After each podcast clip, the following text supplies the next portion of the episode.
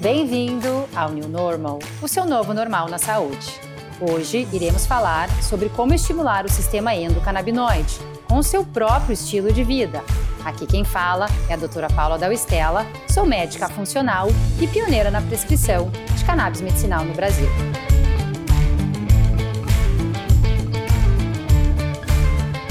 Então, o New Normal traz a mensagem do novo normal na saúde uma nova realidade, na quebra de paradigmas, na nova forma de entendermos o corpo humano e seus processos fisiológicos e o quanto os nossos hábitos se relacionam com as nossas doenças, para podermos ser o protagonista da nossa própria história.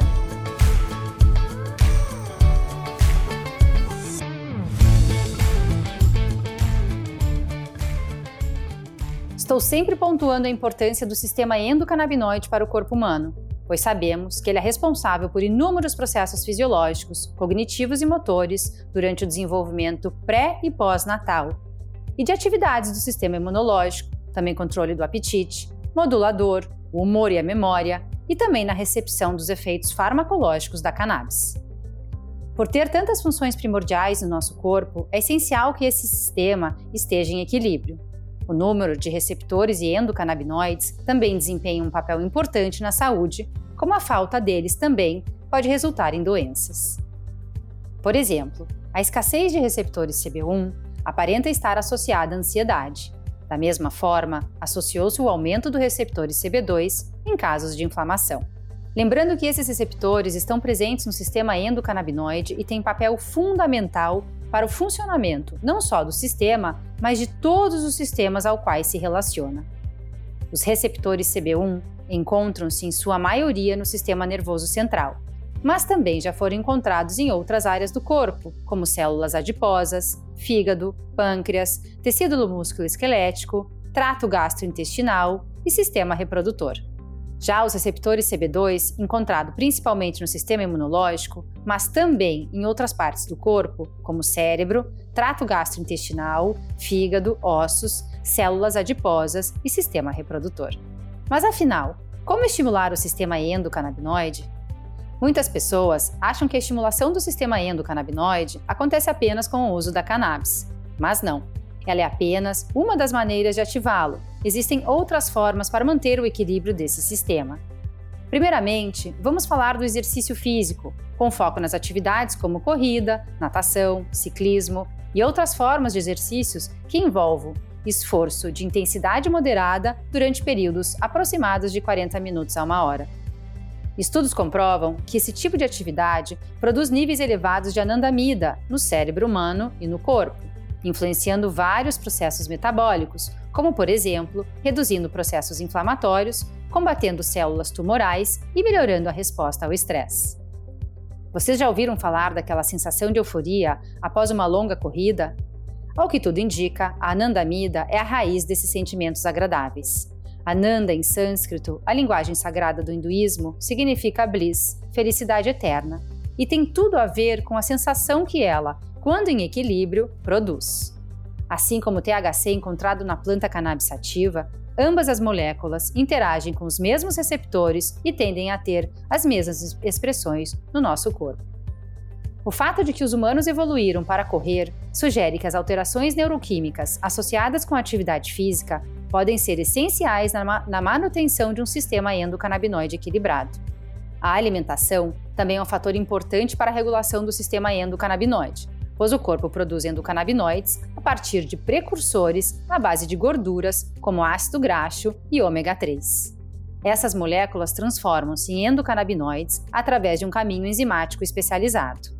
Alguns alimentos ricos em ácidos graxos e ômega 3 são peixes de água gelada, ostras, camarão, algas, sementes de chia, linhaça e de cânhamo, nozes e castanhas, mexilhão, marisco, salmão, atum, bacalhau arenque, abacate, azeites prensados a frios, como o azeite de oliva e o famoso chocolate. Mas não se enganem, não estou falando desses encontrados nas banquinhas de jornais, estou falando do cacau. O cacau em pó contém três substâncias que estão estruturalmente muito semelhantes aos endocannabinoides. Esses compostos podem inibir a degradação dos próprios endocannabinoides do corpo, resultando em níveis mais elevados dessas substâncias e podem ter alguma atividade canabinoide própria também. O conteúdo de compostos semelhante aos endocannabinoides no chocolate varia amplamente e é mais alto no chocolate amargo e no cacau cru. Outras substâncias do chocolate podem ajudar a prevenir doenças cardíacas, derrame cerebral e demência. Procure pelo menos 70% de chocolate amargo ou experimente adicionar nibs de cacau cru aos seus smooths ou granolas. Numerosas ervas e chás contêm compostos que podem melhorar o sistema endocannabinoide. O beta-carofileno é um terpeno encontrado na pimenta do reino, orégano, canela, cravo da Índia, na cannabis e muitas outras ervas. Ele estimula seletivamente o receptor CB2, uma propriedade procurada no desenvolvimento de tratamentos para doenças inflamatórias, pois já sabemos que o receptor CB2 se relaciona com o nosso sistema imunológico. Equinácea, frequentemente usada por fitoterapeutas por até duas semanas para estimular o sistema imunológico durante as infecções, também contém agonistas de CB2. Camellia sinensis, comumente conhecida como chá verde, contém um composto que previne a degradação dos endocannabinoides e outro composto que estimula o receptor CB1. Isso significa que a atividade antioxidante e protetora do sistema endocannabinoide permanece por mais tempo. A cúrcuma, a especiaria amarela do curry em pó, contém curcumina, que também aumenta os níveis de endocannabinoides, entre vários outros benefícios à saúde assim como o pó de raiz de maca, frequentemente usado para melhorar a resiliência ao estresse e a vitalidade sexual, contém um composto que retarda a degradação dos endocannabinoides.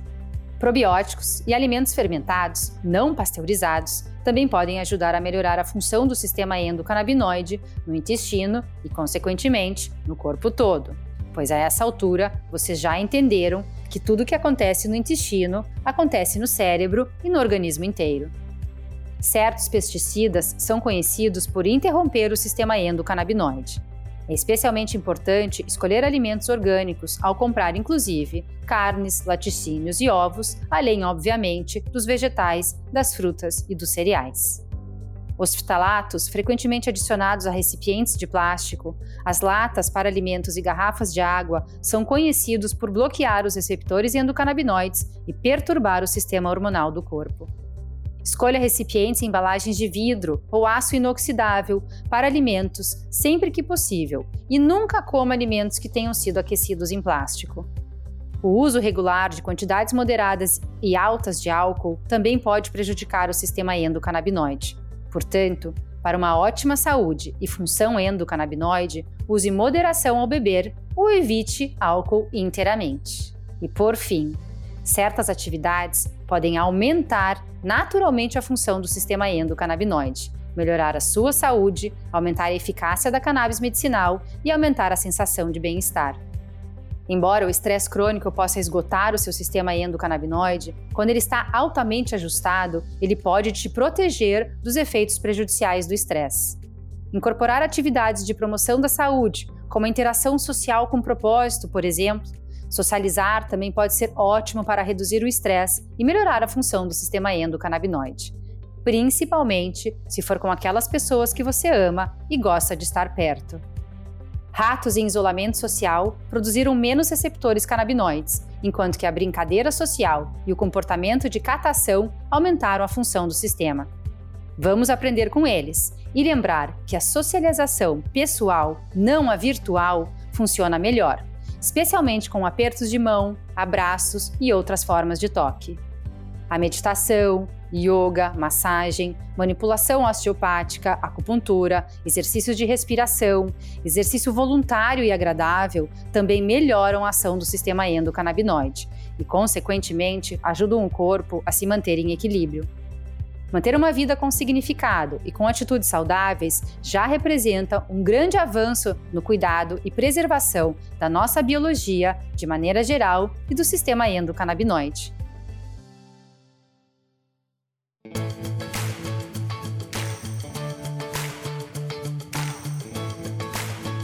Esse foi mais um New Normal. Espero que as informações que apresentei aqui para vocês os ajudem a mudar e a ressignificar as atitudes da sua vida, para que você tenha mais autonomia e felicidade a longo prazo. Muito obrigada, pessoal, e até a próxima semana.